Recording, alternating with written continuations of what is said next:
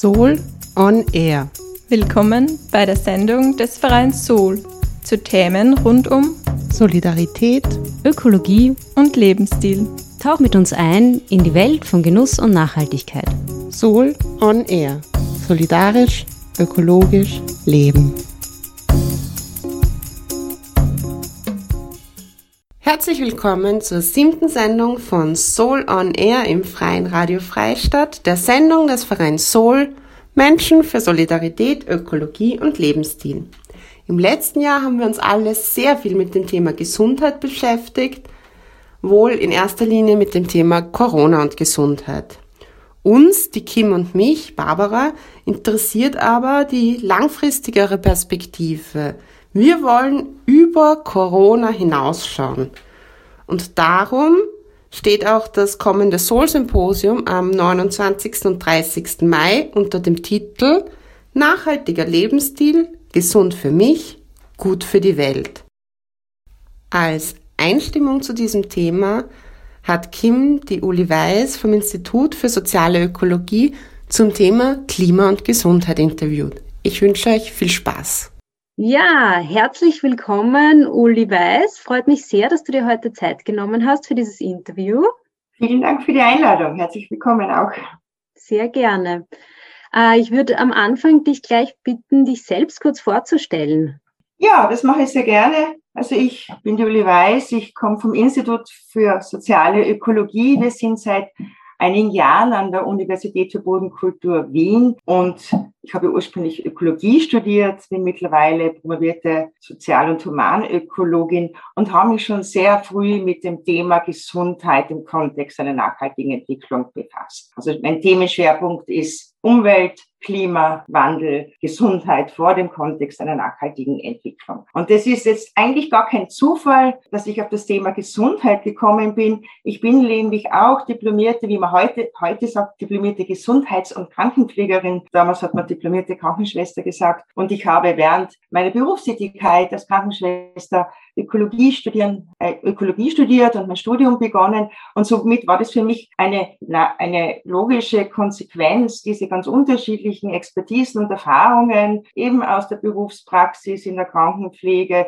wo es natürlich um Gesundheit und Wiederherstellung von Gesundheit geht und aus der Nachhaltigkeitsforschung zu verbinden. Und schwerpunktmäßig befasse ich mich, also ich bin nicht eine Klimaforscherin, beobachte nicht Natur, so wie das in unserem Institut ja auch der Ansatz ist, Gesellschaft zu beobachten, den gesellschaftlichen Umgang mit Natur zu beobachten, geht es bei mir in meiner Forschung darum, um äh, Anpassungsmaßnahmen an den Klimawandel, Klimaschutzmaßnahmen und deren gesundheitlichen Zusatznutzen, Co-Benefits, Health Co-Benefits ist da der Begriff, der sich international seit mehr als zehn Jahren ähm, durchgesetzt hat. Und ganz aktuell befasse ich mich mit der Rolle des Gesundheitssystems in, mit der Herausforderung Klimawandel und die Rolle, die das, das Gesundheitssystem spielt. Ja, die kann ich vielleicht noch ergänzen. Diese Forschung ist natürlich eine sehr lösungsorientierte, also spricht man mal auch von angewandter Forschung. Das heißt, da geht es darum, über Wissenschaftsgrenzen hinauszugehen. Und ich, wir nennen das transdisziplinäre Forschung. Also ich arbeite nicht nur mit einem Kollegen, Kolleginnen aus anderen Disziplinen zusammen, was natürlich immer erforderlich ist bei einem interdisziplinären Thema, sondern auch sehr häufig mit Akteuren außerhalb des, des Wissenschaftssystems, die ja letztendlich gewisse Erkenntnisse oder Maßnahmen auch umsetzen ähm, sollten oder müssten. Und die Forschung ist natürlich auch an die Politik adressiert. Ja, danke, sehr spannend. Äh, einige Begriffe, die du jetzt schon genannt hast, über die werden wir ja später noch ein bisschen genauer sprechen. Ähm, ich möchte ganz am Anfang aus quasi aktuellem Anlass äh, trotzdem kurz über das äh, Thema, das uns das letzte Jahr sehr stark beschäftigt hat, sprechen, nämlich Corona. Da das höchstwahrscheinlich auch nicht die letzte Pandemie ist, mit der wir uns beschäftigen, äh, finden wir doch die Frage sehr spannend nach den Ursachen auch dieser Pandemie und vielleicht auch dem Zusammenhang mit dem Thema Klima. Das ist ein Thema, das im letzten Jahr eher weniger Aufmerksamkeit bekommen hat. Genau, daher auch eine kurze Anfangsfrage an dich. Wie sind denn die Zusammenhänge zwischen Klimaveränderung, Umweltzerstörung und Pandemien? Ja, zunächst einmal möchte ich da total recht geben. Die öffentliche Diskussion und auch die mediale Aufmerksamkeit ist auf Covid, die Bekämpfung der Covid-19-Pandemie gerichtet, auf Fallzahlen, auf Maßnahmen. Und da tritt die Frage nach den Ursachen und wie ist es entstanden zurück. Aber es gibt natürlich ganze Forschungsgebiete, die sich damit auseinandersetzen. Und es gibt genügend Hinweise, dass Umweltzerstörung, Beeinflussung natürlicher Ökosysteme zurückdrängen und Organismen oder Einschränkung des Lebensraums, aber auch Biodiversitätsverlust und vor allem eben auch klimatische Veränderungen, das Auftreten von unterschiedlichen Erkrankungen, unterschiedlichen Infektionserkrankungen begünstigen und begünstigen können. Und davor ist ja auch schon lange Zeit gewarnt worden. Es kann auch und das wird auch untersucht. Ähm, es, gibt Hinweise darauf, dass auch die Fledermauspopulationen, die ja jetzt gerade in, in diesem Fall von diesem neuartigen Coronavirus als Überträger eine große Rolle spielen. Also offensichtlich hat es ja einen Zwischenwert gegeben noch, ähm, dass die Ausbreitung dieser, ähm, gerade dieser Tierarten auch besonders begünstigt ähm, wurden. Und ich möchte im Grunde ganz gern so auf diese Frage antworten, dass schon ein wesentlicher Punkt ist, so wie ich das sehe, welche Lehren kann man denn daraus ziehen, auch für die Zukunft. Und da geht es nicht nur um zukünftige Pandemien zu bekämpfen, sondern so wie du richtig sagst, was sind denn die Ursachen? Ja? Also, und ein wichtiger Punkt ist die Warnungen der Wissenschaft, wissenschaftliche Evidenz. Das wird ja heutzutage glücklicherweise auch immer wieder betont und es sind ja auch ganz, was ja ungewohnt ist, immer wieder Experten und Expertinnen bei Pressekonferenzen und in der, in der, öffentlichen Aufmerksamkeit vertreten. Was kann man daraus lernen? Und ich würde sagen, man kann lernen aus den Warnungen, die die Klimaforschung aber schon seit langer Zeit, seit vielen Jahren mit ganz prominent publizierten Assessments Report vom IPCC zum Beispiel, auch in Österreich gibt es Assessment Reports, schon seit langer Zeit sagen. Und das ist, glaube ich, eine ganz wesentliche Lehre daraus, Warnungen recht ernst zu nehmen. Es wird immer wieder medial betont, wie die Pandemie die Welt überrascht hat, geschockt und überrascht hat. Aber im Experten, Expertinnenkreis der Epidemiologen und Innen und der Virologen und Virologinnen war das klar. Also da gibt es Literatur dazu noch kurz die veröffentlicht wurde noch kurz bevor ähm, die Pandemie ausgebrochen ist, dass es nur eine Frage der Zeit ist, ähm, dass die nächste Pandemie kommt. Und die hatte auch schon einen Namen. Natürlich, nachdem man den Erreger noch nicht wusste, war das der Erreger X, ist das der Erreger X mit der Krankheit X. Und diese Warnungen ernst zu nehmen und eine Politik zu gestalten, die der wissenschaftlichen Evidenz folgt, ist, glaube ich, eine der wichtigsten Lehren daraus. Ja, danke. Äh, Stichwort äh, Expertinnen, die vielleicht schon sehr lange ein Thema thematisieren, ist, glaube ich, Klima ein sehr gutes Beispiel.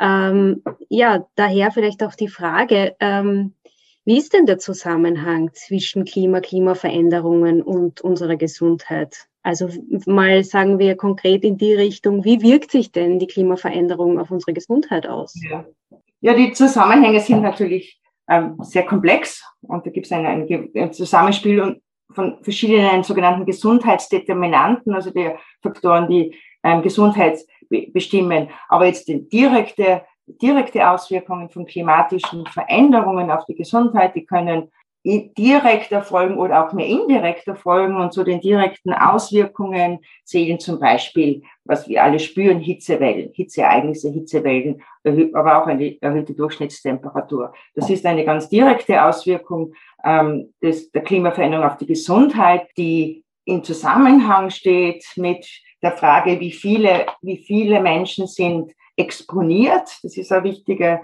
Begriff in dieser Forschung. Und da zeigt sich, dass, also wenn ich da beim Beispiel Hitzewelle ähm, bleibe, dass gerade europäische Städte sehr betroffen sind, von Hitzewellen besonders stark betroffen sind. Und wieso ist das so? Das ist einerseits aufgrund der dichten Verbauung, da kommt es ähm, verstärkt zu Auftreten von Hitzeinseln und in Kombination mit der Altersstruktur. Also gerade bei uns, und das betrifft Österreich auch, nimmt die, der Anteil der älteren Menschen, äh, Menschen über 65 ja zu. Das wird auch weiter voranschreiten. Das ist ja auch öffentlich bekannt. Und diese Kombination macht Städte oder macht die Menschen auch vulnerabel oder Gesellschaften auch vulnerabel dafür. Das ist ein zweiter wichtiger Begriff, Begriff der Vulnerabilität. Das haben wir auch im Zuge jetzt der Corona-Krise gehört, wer ist besonders vulnerabel. Und da gibt es ja auch eine Analogie, auch vor Hitze oder gegenüber Hitze sind ältere Menschen und chronisch kranke Menschen besonders vulnerabel. Aber auch in Kombination, und das ist ganz wichtig zu betonen, in Kombination immer auch mit ähm, sozioökonomischer Benachteiligung. Es ist irgendwie, das ist die große Frage auch der Klimagerechtigkeit. Menschen, die sozioökonomisch nicht so gut gestellt sind, leiden viel mehr darunter und müssen letztendlich die Kosten tragen. Das ist jetzt das Beispiel Hitzewelle, weil es auch, das ich als erstes genannt habe, weil es auch bei uns als dringlichste gesundheitlicher Effekt erkannt wurde. Wir haben da, wir waren da ähm, ähm, beteiligt an, oder ich war auch beteiligt an dem ersten österreichischen Spezialreport ähm, zu Gesundheit, Demografie und Klimawandel, der das auch ähm, festgestellt hat. Das sind jetzt direkte Auswirkungen, mehr indirekte sind dann durch andere Extremwetterereignisse, aber eben auch über Dürre, Trockenheit, Feuer, wie wir das jetzt vor gut einem Jahr in Australien so dramatisch erlebt haben. Es kann mehr indirekte Auswirkungen sind dann auf die Gesundheit durch Trockenheit und Dürresituationen, die zu Lebensmittelknappheit führen oder Probleme führen in der Landwirtschaft und dann gibt's noch weitere Auswirkungen, die viel stärker sozial bedingt sind, wenn Klimawandel bestimmte Konflikte verschärft oder auch verursacht bis hin zu Verlust überhaupt des Lebensraums und zu der, zum großen Problem auch von Klimaflüchtlingen. Ähm, genau, wie du gesagt hast, sehr komplexes Thema. Äh, ich möchte gleich eine noch komplexere Frage hinten nachstellen. Äh, na, aber jetzt war quasi die Richtung, also die Auswirkungen der Klimaveränderung auf äh, unsere Gesundheit, aber unsere auch, wie man jetzt schon gemerkt hat, finde ich global sehr unterschiedlich auch. Also wessen Gesundheit ist auch ein bisschen die Frage. Ähm, und da ist es ja so, dass äh, global gerade die Länder, die eigentlich weniger zum, äh, zur Klimaerwärmung beitragen, aber öfter stärker betroffen sind von den Folgen. Und da so ein bisschen meine Frage, siehst du da oder wo siehst du da das Potenzial, äh, das zu verändern? Ja, das ist eine sehr schwierige Frage hier, konkrete Lösungsvorschläge schon zu bringen. Aber fangen wir mal so an.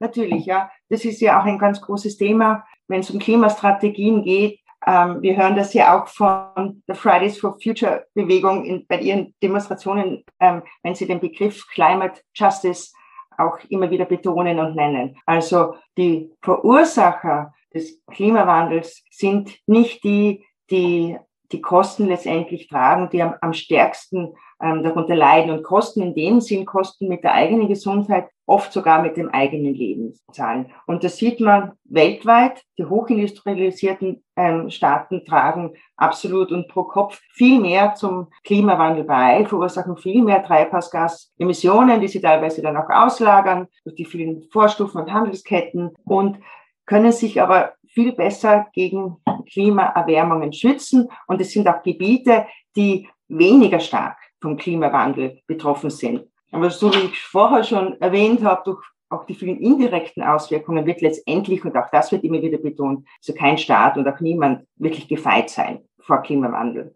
Und das ist der globale Aspekt. Aber man sieht es ja auch innerhalb der reichen Länder, dass ärmere Menschen, ärmere oder sozioökonomisch benachteiligte Bevölkerungsgruppen auch viel stärker betroffen sind, weil sie sich auch weniger davor schützen können.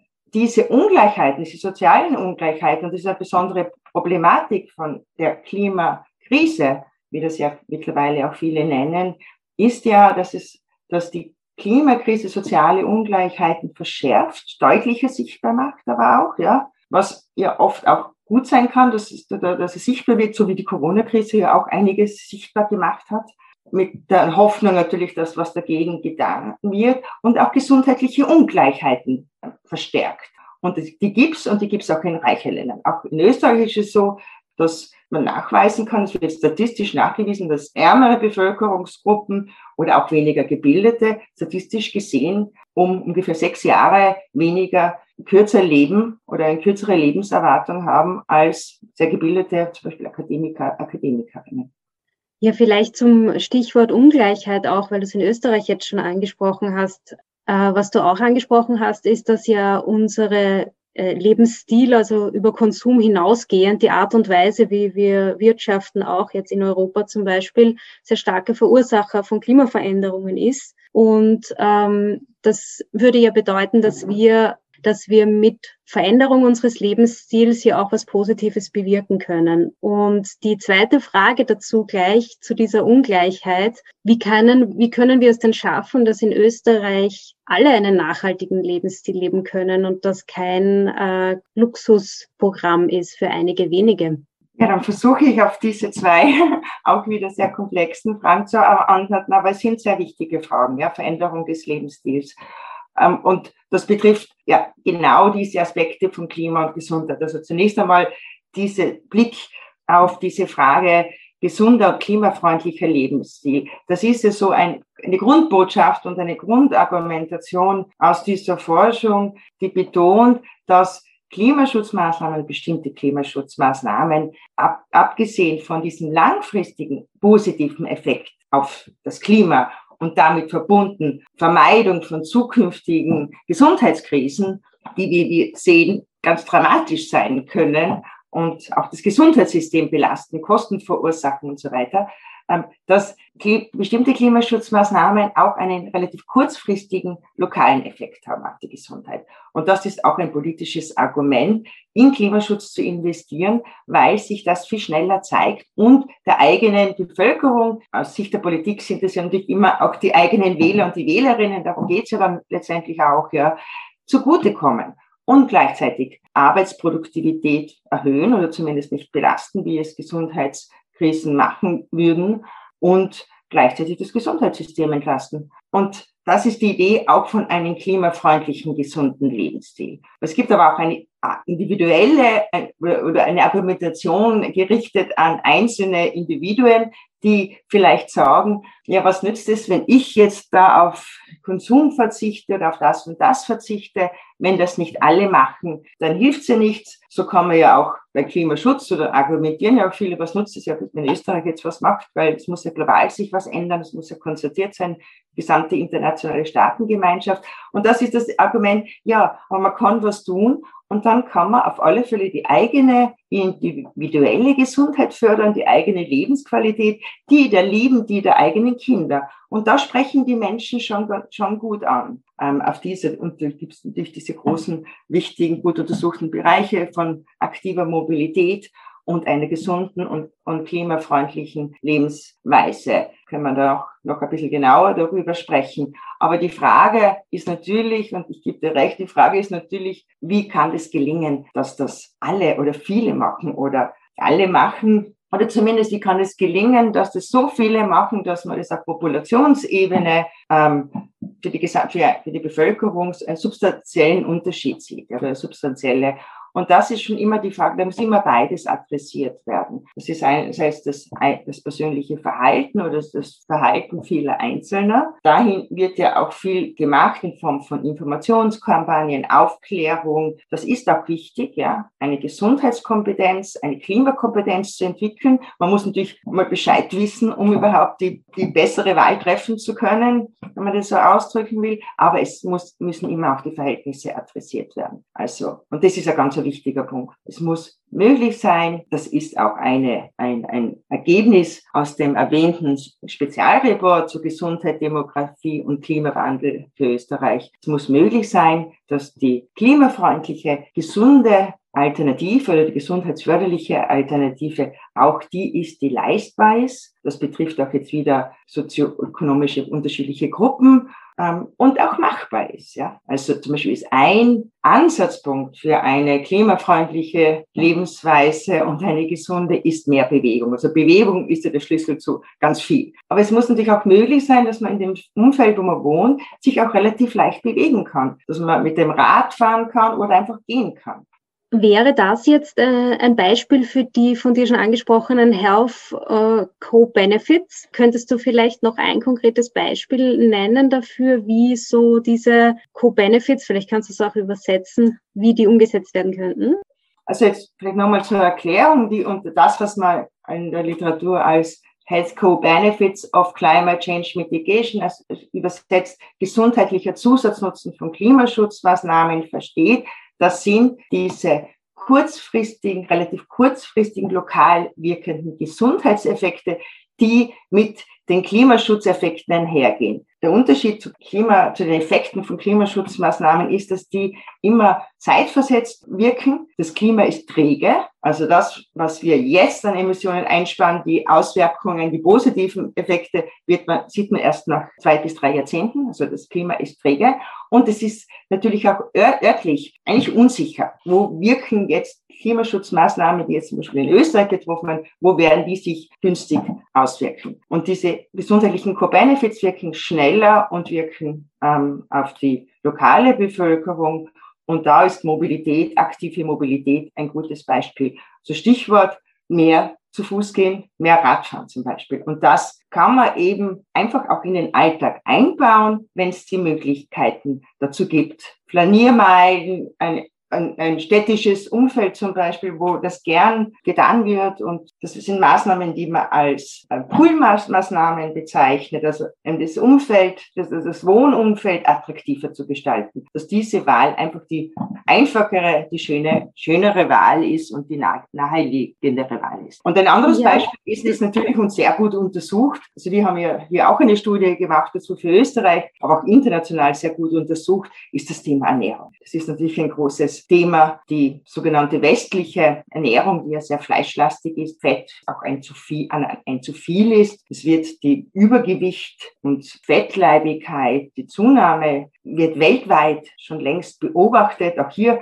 ähm, sprechen manche von einer Pandemie. Das ist jetzt zwar nicht ansteckend, aber das lässt sich überall ver verfolgen, schon auch bei Kindern. Auch in Österreich gibt es diesen Trend. Und das ist ganz ein ernstes Problem. Und hier zeigen sich insbesondere bei, durch einen reduzierten Fleischkonsum die besonders, besonders gute, wichtige Effekte zur Reduktion der Treibhausgasemissionen und gleichzeitig für die Gesundheit. Und das ist natürlich auch gar nicht so leicht zu vermitteln. Es ist ähm, der Anteil derjenigen, die Fleisch reduzieren oder dazu neigen oder sogar sich vegetarisch oder veganer nennen, nimmt zwar tendenziell zu, aber der Großteil der Bevölkerung, glaube ich, kann sich das nicht sehr gut vorstellen, ähm, auf Fleisch zu verzichten. Ich würde sagen, das muss auch gar nicht sein und das wäre auch eine falsche Botschaft. Aber hier ist schon auch der Punkt, weniger kann mehr sein. Ja? Weniger Fleisch dafür, Fleisch zu kaufen, das gut produziert wurde, also mit guten Haltungsbedingungen. Und da sind sehr viele Menschen empfänglich darüber, dass eine Viehwirtschaft betrieben wird, die nicht eine industrielle ist, wie